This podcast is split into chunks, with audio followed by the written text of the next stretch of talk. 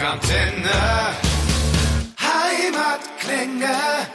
Rockantenne Heimatklänge, der Podcast.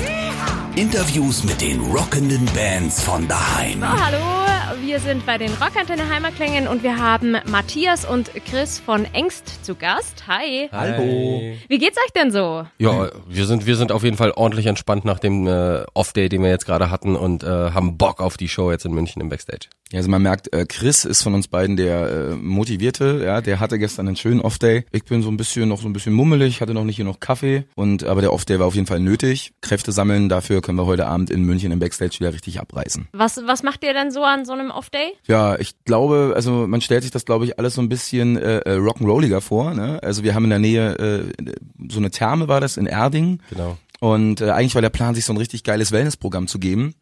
Äh, Die Realität sah dann doch ein bisschen anders aus. ähm, ja, Wäsche waschen. Wäsche waschen im Waschsalon. Da sitzt man dann mal locker gute vier Stunden. Ähm, ja, mein Wellnessprogramm. Ich habe mir so eine gute äh, äh, Wellness äh, Gesichtsmaske, Meersalz Gesichtsmaske, ja, für 50 Cent mitgenommen. Die ist gestern Abend zum Einsatz gekommen. Man gönnt sich ja sonst nichts. Ja, und dann natürlich auch ähm, ganz wichtig ist natürlich dann einfach auch abends äh, Asi TV gucken.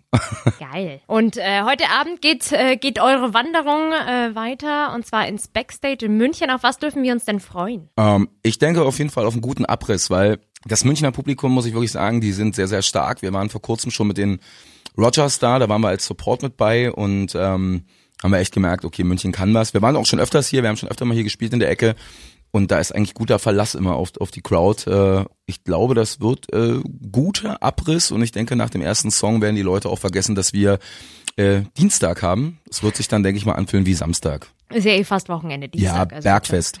ja, genau. Und äh, wenn ihr sagt München, mega geil, wie ist das dann in Berlin? Wer ist besser?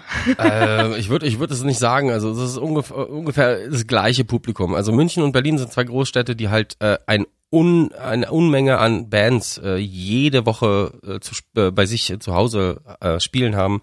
Und von daher kannst du das eigentlich, also das Publikum ist relativ satt. Du musst halt schon was bieten, du musst halt schon was Besonderes sein und dass die Leute aus den, aus den Reserven holst und dass du da wirklich auch zeigst, dass du Bock auf die Sache hast und die Leute damit irgendwie anfixt, dass die halt mitgehen.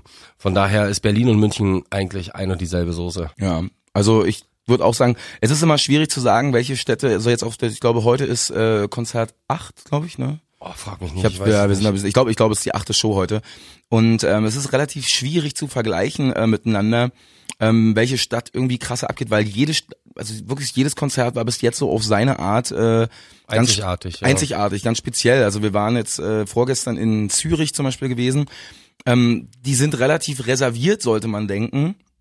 Ähm, das ist aber, ist aber einfach so ein bisschen auch die Mentalität da. und die Leute haben es trotzdem tierisch gefeiert und äh, dann hast du halt so Ecken Frankfurt zum Beispiel, da hat die Hütte halt gebrannt so, ne? Also da war ich teilweise echt froh, dass so echt alle ohne Notarztwagen nach Hause gekommen sind. Das war schon krass und ähm, ja, so hat so jede Stadt so ein bisschen was für sich. Äh, Ich lasse mich gerne überraschen, aber ich glaube, heute bewegungstechnisch ist München eigentlich ganz weit vorne. So soll's sein. Ja, der Sommer war für euch ja schon so ein, so ein Riesen-Highlight ähm, für euch mit den ganzen Open Airs. Da hattet ihr ja auch einiges auf der Liste. Ähm, wie lief's denn da so? Also Festivals sind halt immer grandios. Es ist also man, wie man es halt so denkt, ne? Es ist Sonne, es ist gutes Wetter, man ist in seinem Shirt und seinen Shorts am Start und darf ein Konzert spielen vor gefühlt äh, 3000 Leuten.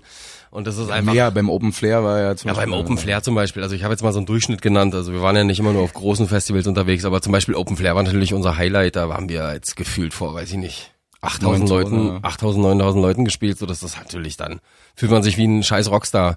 Und Geil. das ist einfach wirklich der purer Abriss. Obwohl, obwohl, muss ich sagen, als Band mögen wir auch die kleinen Clubshows. Also Ja, da voll. ist, wir, wir mögen die Nähe zum Publikum Ist nicht jetzt. intimer. Genau, richtig. Und äh, den Schweiß und alle miteinander feiern. Das ist bei Festivals natürlich nicht der Fall. Da hast du natürlich die Barriers und 15 Meter Abstand zu den Leuten. Aber trotzdem, das ist halt ein ganz anderer Flair. Ne? Man feiert beides. Und man erreicht natürlich als Band, gerade als Newcomer-Band, unglaublich viele Leute beim Festival. Das Wunderschöne, muss ich ja sagen, war ja für mich auch in diesem Sommer, ähm, dass äh, die Bands, mit denen wir auch zusammengespielt haben, das war ja wirklich breit gefächert und auch international, ähm, einfach auch mal die Möglichkeit zum Beispiel war, wir haben halt mit äh, Bands zusammengespielt, die halt selber irgendwie Einflüsse von uns sind oder auch so ein bisschen Vorbilder sind. Zum Beispiel? Und, also für mich war ein Riesen-Highlight, wir haben mit einer, mit einer Hardcore-Band aus, ähm, aus Florida gespielt, äh, die höre ich seit selber fast 18 Jahren, ähm, Evergreen Terrace, so eine richtig schöne Oldschool-Knüppelband und äh, ja, mit denen halt zusammen gespielt und die haben unsere Show sich reingezogen, fand das großartig. Äh, ich am Ende noch irgendwie bei denen auf der Bühne noch einen Song mitgebrüllt. Also ich bin kein Fanboy, aber da war ich dann echt so, oh mein Gott, wie krass. Das darf auch mal sein. Auf jeden Fall. Oder beim Open Flair standen dann halt die Donuts, äh, die komplette Show bei uns mit auf der Bühne, haben sich das von der Seite angeguckt. Und äh, das ist natürlich schon krass, wenn so eine wirklich äh, Instanzen in der deutschen Rockmusik dann nach der Show zu dir kommen und sagen, ey Jungs, das war eine krasse Show das geht einem dann schon warm den Rücken runter und das sind dann schon so die kleinen Highlights der Festivalsaison. Klingt mega cool, also so richtig nach Gänsehaut, wenn man da oben steht, dann ah, hat schon was. Und äh, jetzt seid ihr auf Flächenbrandtour, über die Hälfte der Shows habt ihr schon gespielt. Ähm, erzählt mal, fast mal zusammen, wie lief's denn bis jetzt so? Was bekommt ihr von den Leuten für Feedback? Also wir sind ähm, tatsächlich jeden Abend irgendwie aufs Neue sprachlos, weil man muss, man muss natürlich so ein bisschen im Auge behalten, das ist unsere erste Headliner-Tour mit unserem ersten Album. Das Album ist jetzt genau ein Jahr alt. Und ähm, um ehrlich zu sein, wir, wir haben auch wahnsinnig uns wirklich den Arsch abgearbeitet. Also wir sind äh, extremst viel als Support mitgefahren. Wir waren mit Massendefekt auf Tour, wir waren mit den Rogers auf Tour, mit Betontod auf Tour. Also das war halt echt schon krass. Dann die Festivals dazu. Also wir haben uns wirklich versucht, ein Publikum zu erspielen. Und ähm, dann hieß es halt, okay, wir fahren jetzt wirklich mit dem ersten Album eine Headliner-Tour. Und äh, als unser Manager so die, die Clubs genannt hat und meinte so, das und das würden wir gerne spielen und buchen, da sind wir ehrlich, so da haben wir am Anfang da gestanden und haben gesagt, ey Alter, das kannst du nicht bringen. So, wir werden, das ist, äh, wir spielen da jeden Abend vor zehn Leuten, so, das, das, das wird, das wird doch ein riesen Reinfall. Und ähm, ja, wir wurden tatsächlich eines Besseren belehrt, weil die Tour, äh, so gerade die Deutschlandkonzerte sind ja fast alle ausverkauft gewesen. Und äh, es ist halt jeden Abend unfassbar, ne? Also du kommst auf die Bühne, die Leute sind nur wegen dir da, die singen die Songs mit. Also das ist ein unbeschreibliches Gefühl, weil einfach diese ganze Arbeit und und äh, ja einfach auch wirklich so Schweiß und Blut, was man da reingesteckt hat in das Projekt, zahlen sich jetzt langsam aus und ja, wir genießen das einfach jeden Abend mit den Leuten gemeinsam zu feiern. Ja, also ich äh, kann Matze nur, äh, es ist absurd, es ist absurd, was da passiert und äh, ich kann da nichts hinzufügen. Wir sind sehr dankbar auf jeden Fall. Ja. Schön. Ich find's auch mega cool, dass ihr eure Leute, ich habe auf Facebook gesehen, ihr ähm, nehmt eure Follower in einem Blog, äh, in einem Vlog sozusagen mit auf Tour. Wie ist die Idee denn entstanden? Finde ich mega cool. Also die Idee ist eigentlich durch unsere Kamerafrau Mel, die uns komplett begleitet, entstanden. Also dass äh, einfach die Familie sozusagen, wie sie existiert, äh, mit reingebracht wird. Das ist äh, wir, die Crew, die Fans, das gehört alles mit dazu. Also es gibt Leute, die fahren uns sage und schreibe 60 Shows im Jahr hinterher. Also das, das musst du dir mal vorstellen. Da hat sich jetzt so eine Community von so 10, 12 Leuten äh, gebildet, die dann sich wirklich auch verabreden mhm. und sich Hotels zusammen buchen und zusammen feiern, Aftershow äh, machen und es ist einfach unglaublich, was da für eine Community äh, entsteht. Ich habe sogar gehört, es soll jetzt bald die Engst Ultras geben sogar. Ah, ja, ja. wirklich? Also es ist halt, es ist halt geil, weil durch diese durch diese ähm, Videos halt im Nachhinein haben natürlich einfach auch die Leute, die jetzt nicht die Möglichkeit haben, halt jedes Konzert hinterher zu fahren, sind die so ein bisschen dabei und die feiern das halt auch. Ne? Die schreiben dann auch, ey, vielen Dank für die Videos so. Das ist irgendwie so, als wenn wir noch immer dabei sind. Und ähm, natürlich werden die Leute auch so ein bisschen angefixt, ne? zu sagen, boah, scheiße, das sieht so gut aus, da ist, da geht so der Punk ab. Da will ich auch Da hin. will ich auch hin. So, ne? Also ist so ein bisschen unser äh, Social Media äh, Tagebuch für die Fenster draußen. Und wir gucken uns das natürlich auch ganz gerne nächsten Tag mal an, weil nach dem ein oder anderen äh, Bierchen vergisst, man, vergisst man ja dann doch mal so ein bisschen was und dann hat man es nochmal auf Band. Ja, wahrscheinlich auch in ein paar Jahren, wenn ihr dann wieder zurückblickt, so auf eure Anfänge, ist doch bestimmt mega cool. Ja, auf jeden Fall. Also das ist ja auch so ein bisschen, ne, dann kann man das so ein bisschen festhalten, die Entwicklung, wie es vorangeht. Sind wir schon sehr, sehr dankbar, dass wir auch eine sehr, sehr fitte äh, Kameradame dabei haben, die äh, übrigens wirklich, wenn wir schon angeheitert im Bus liegen, sitzt die da und schneidet das Material mitten in der Wow. Nacht. Also das ist schon auch ein harter Job tatsächlich. Mhm, das glaube ich. Oh, Mega cool, wirklich coole Idee. Und ähm, was macht euch denn am meisten Spaß so am Bandleben? Ich glaube, die Musik.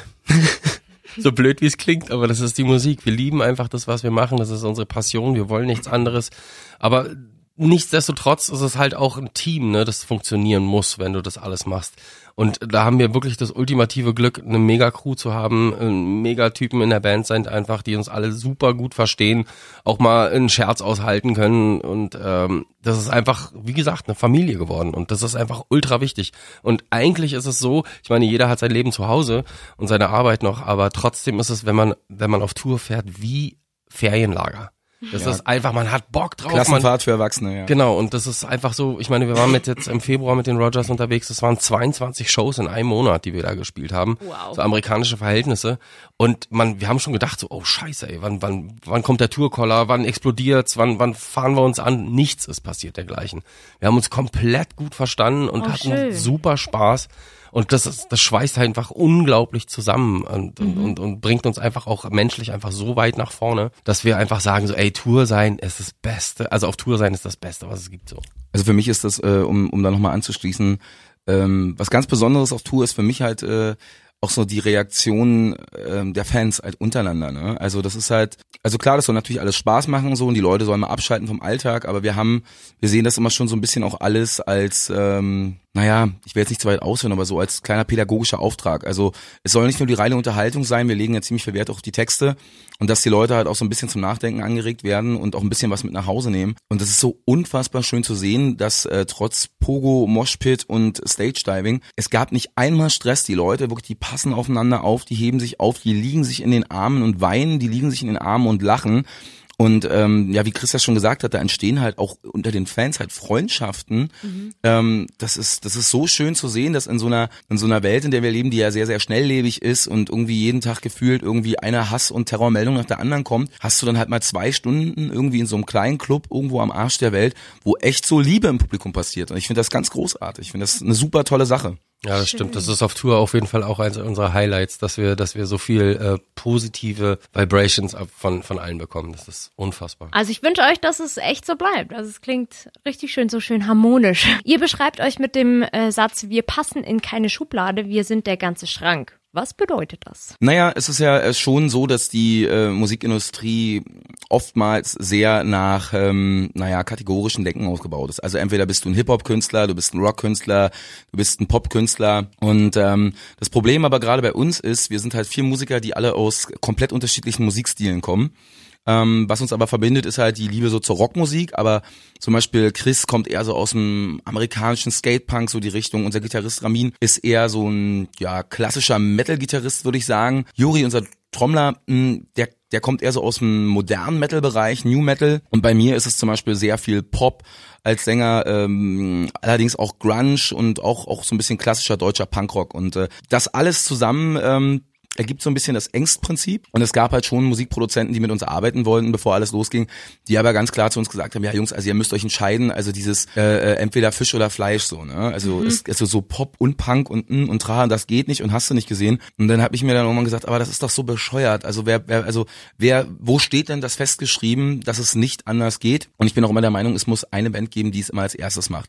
Natürlich erfinden wir das Rad nicht neu, ja? Das würden wir auch niemals behaupten, aber ich glaube, die Mischung von unseren Stilistiken und äh, äh, unserem Set, was wir live spielen, ist mega durchwachsen und äh, also da kann halt wirklich von einer von einer ruhigen Piano-Nummer äh, bis hin zum Ska-Punk-Song bis teilweise zum sehr rap-lastigen Songs äh, alles dabei sein und äh, das das ist halt so ein bisschen halt der ganze Schrank. Ne? Wir wollen uns halt gar nicht festfahren. Wir machen die Musik, auf die wir Bock haben und äh, ja, der Schrank heißt halt Ängst. Das heißt, so euren Sound in einem Satz zu beschreiben, geht nicht? Oder wie würdet ihr das machen? Es ist Rock. Es ist Rock Ja. mit deutschen Texten, ähm, aber halt mit so vielen ähm, Facetten. Facetten, die halt bis in, in Pop und Rap, also das ist nicht festzufahren. Also der Oberbegriff ist auf jeden Fall deutsche Rockmusik. Sehr wichtig, deutsche Rockmusik und kein Deutschrock. Da- Das ist immer so ein, so ein äh, Das mögen wir nicht. das mögen wir nicht so besonders. Aber ähm, Rock ist der Oberbegriff bei der ganzen Sache. Rock mit Überraschung. Genau. Genau, das hast du sehr schön gesagt. Ja, cool. Und wer schreibt denn bei euch die Songs? Ist das bei euch Teamarbeit oder? Also grundsätzlich kommen natürlich die Ideen und vor allem die Texte von Matze, unserem Sänger. Der hat natürlich immer die meisten Ideen und das sprudelt auch aus ihm raus wie, wie sonst was. Aber äh, natürlich bringen wir uns alle mit ein. Wir haben äh, dann so ein Kollektiv, sag ich mal, das heißt Internet. Da schicken wir uns die Sachen hin und her und äh, jeder bastelt dann natürlich an den Sachen und äh, wenn es dann ins Studio geht, äh, bauen wir das so, dass es uns allen super gefällt, nach einem diversen Hin- und Herschieben der äh, Songs und dann äh, kommen wir eigentlich meistens auf einen Nenner. Cool. Und ähm, genau, ihr habt vorhin gesagt, euer Debütalbum ähm, Flächenbrand. Flächenbrand, das ist ja letztes Jahr im Herbst rausgekommen. Wie ist denn das, das Album angekommen, die Scheibe? Also ich würde mal sagen, äh, äh, man, man, man erwartet ja natürlich immer so, wenn, wenn man die Musik macht, die man liebt, äh, dass, es, dass es gut ankommt. Aber ich glaube, es hat alle Erwartungen, die wir hatten, übertroffen. Also es ist eingeschlagen für uns wie eine Bombe. Also für eine Newcomer-Band wie wir, so eine kleine Pissband aus Berlin, die in dem Jugendclub probt und dann ihr erstes Album rausbringt, also es ist wirklich eingeschlagen wie eine Bombe. Wir hätten es uns nicht äh, in, in den kühnsten Träumen nicht gedacht, dass es so knallt. Genauso gut läuft dann auch die Tour. Ja, also ich meine, wenn, eigentlich. wenn, du siehst, so dass acht Wochen äh, bevor die Tour losgeht, die Shows ausverkauft sind, neun von 14, dann denkst du dir so, was, was passiert hier gerade? Und genauso ist es auch bei den Shows. Also wir, wir kommen da hin, wir spielen unsere erste Show ausverkauft. Was passiert hier? Und bei der fünften sagen wir das immer noch. Wir denken so, ey, das ist einfach absurd. Wir können es einfach wirklich im Moment nicht realisieren. Und deswegen nehmen wir auch alles auf. Und ihr habt ja jetzt eine brandneue Single rausgebracht, unsere Kneipe. Ähm, um was geht's denn in dem Song? Ähm, das ist so eine kleine Hommage an unsere äh, Stammkneipe in Berlin. Äh, also wenn ihr mal in Berlin seid, geht unbedingt ins Abgedreht am Frankfurter Tor. Da machen wir immer unsere Bandmeetings. Ja, man kann sich natürlich vorstellen, Bandmeeting in der Kneipe ist vielleicht, vielleicht Wie oft, äh, wie oft passiert das, Bandmeeting? Ja, wir machen so ein bis zweimal irgendwie so im, im halben Jahr. Das sind dann immer so längere Meetings, sag mal, wenn wir dann so ein bisschen Tourplanung machen und über die weiteren Sp äh, Schritte reden. Und äh, naja, also wir versuchen dann immer relativ zackig schon äh, den ganzen äh, wichtigen Krempel hinter uns zu bringen und danach dann hoch die Tassen. Irgendwie hatten wir dann einfach Bock, weil das Album ist jetzt halt ein Jahr alt, wir gehen jetzt damit auf Tour und wir hatten aber irgendwie auch richtig Bock, den, den Leuten nochmal was ganz Neues irgendwie vorzusetzen und zu sagen, ey, so, wir, wir spielen nicht nur die ganz alten Songs so und nicht nur die Songs von der Flächenbrandplatte, sondern wir teasern auch schon mal so ein bisschen an, äh, was vielleicht dann halt auch 2020 so kommen könnte.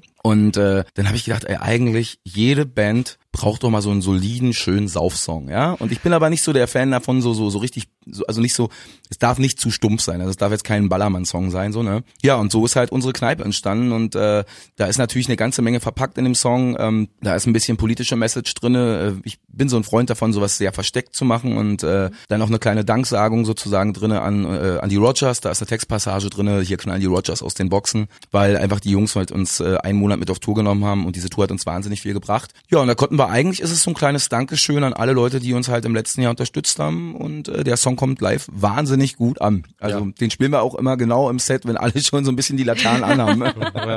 Ich finde auch, das ist ein mega geiler, gute Laune-Song geworden. Gefällt mir sehr gut. Danke. Dankeschön.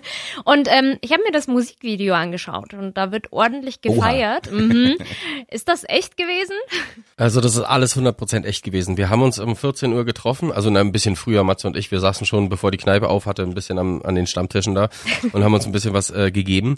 Aber wir haben dann wirklich Hund und Kunst eingeladen, also von bunten Vögeln bis hin zu äh, Rockabillys und hast du nicht gesehen, weil das halt genau auch die Message dieses Videos ist, dass wir alle gemeinsam diese Sache feiern. Und das ist halt tatsächlich auch, äh, wenn man sich dieses Video halt reinzieht, äh, wie Chris gerade gesagt hat, also da ist halt alles bei, ne? Also wirklich vom Punk äh, bis hin zum bis zum Spießer, äh, jung, alt, dick, dünn, arm, Drag reich. Queen. Und äh, so sieht aber tatsächlich auch in echt unser Publikum aus. Also es gibt nicht den Ängstfan. So. Also das ist halt wirklich so krass durchwachsen. Ähm, und genau das wollten wir in diesem Video halt auch deutlich machen. Ähm, und ja, das äh, war dann halt wirklich auf den Sonntag äh, doch etwas feuchtfröhlicher als geplant.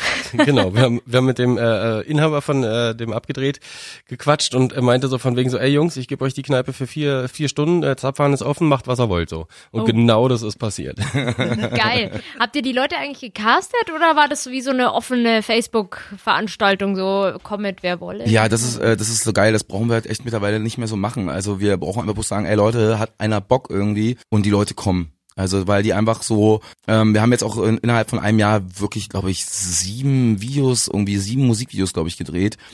Und am Anfang, klar, am Anfang der Band, da war die Band noch jung und noch nicht so, noch, also noch nicht so bekannt in Anführungsstrichen. Da haben wir natürlich noch, mussten wir noch richtig jeden ranholen, den wir irgendwie kriegen konnten.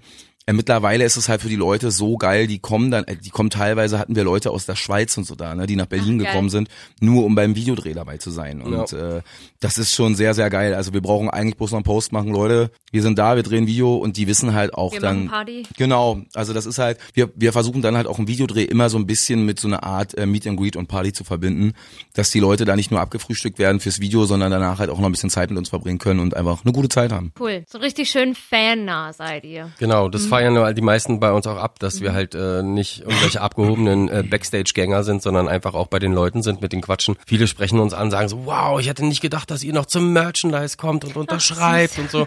Und das ist einfach unser oder- Ding. Wir Oder wissen dass halt, man wo sich halt auch die Supportbands halt reinzieht. Ne? Also, also wir stehen äh, eigentlich immer, äh, auch bei den Supportbands, natürlich nicht jeden Abend, das ist immer, kommt ein bisschen mal auf die Situation auch im Club drauf an, aber wenn es möglich ist, versuchen wir halt eigentlich auch immer äh, die Supportband, äh, denen auch wirklich Props zu geben und uns die Show von denen reinzugucken, äh, anzugucken und äh, auch mit den Leuten vorher zu quatschen. Gerade bei mir als Sänger ist es halt schon so, ich versuche relativ viel vor den Konzerten mit den Leuten ins Gespräch zu kommen, ähm, weil nach den Shows muss ich halt einfach direkt ins Bett so. Ich äh, kann dann leider nicht mehr an Merchandise und es tut mir dann immer so leid. Die Leute nehmen es mir zum Glück überhaupt nicht übel, ähm, aber weil einfach die Sache ist, du musst halt nächsten Tag wieder fit sein Ja, und du musst einfach pennen und äh, die Leute, ich sag dann halt auch immer so, die Leute in der nächsten Stadt, die haben halt auch verdient, eine geile Show zu kriegen.